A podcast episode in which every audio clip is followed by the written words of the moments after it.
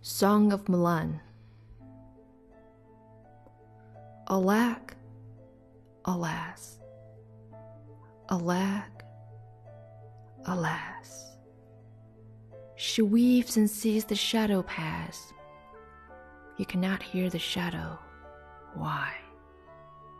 Its words drown in her deep sigh. Oh, what are you thinking about? Will you tell us? Will you speak out? I have no worry on my mind, nor have I grief of any kind. I read the battle roll last night. The Khan has ordered men to fight.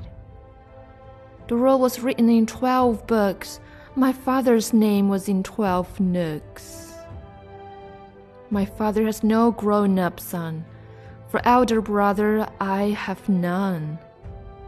I'll get a horse of hardy race and serve in my father's place.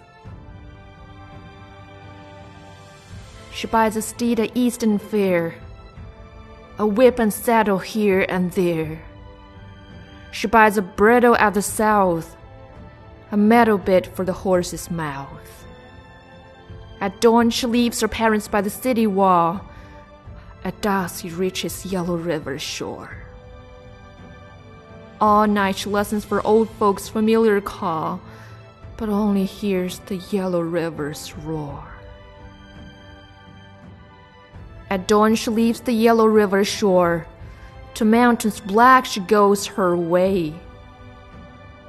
At night, she hears old folks' familiar voice no more, but only on North Mountain's Tartar horses' neighs.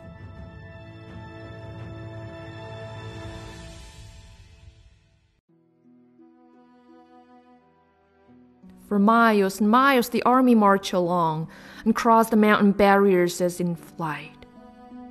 The northern wind chilled the watchman's gong, their coat of mail glistened in wintry light.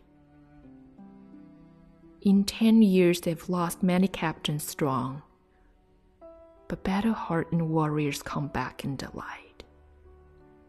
Back they have their audience with the Khan in the hall honors and gifts are lavished on the warrior's saw. The Khan asks her what she wants as a grace. A camel flea to carry me to my native place. Hearing that she has come, her parents hurry to meet her at city gate. Her sister rouges her face at home. Her younger brother kills pig and sheep to celebrate. She opened the doors east and west and sits on her bed for a rest. She drops her garb wore under fire and wears again female attire. Before the window, she arranges her hair, and in the mirror sees her image fair.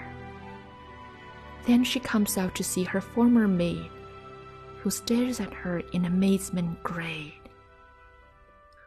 We have marched together for twelve years. We did not know there was a lass amid our compeers.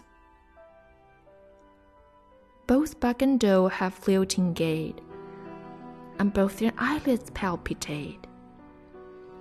When side by side two rabbits go, who can tell the buck from the doe?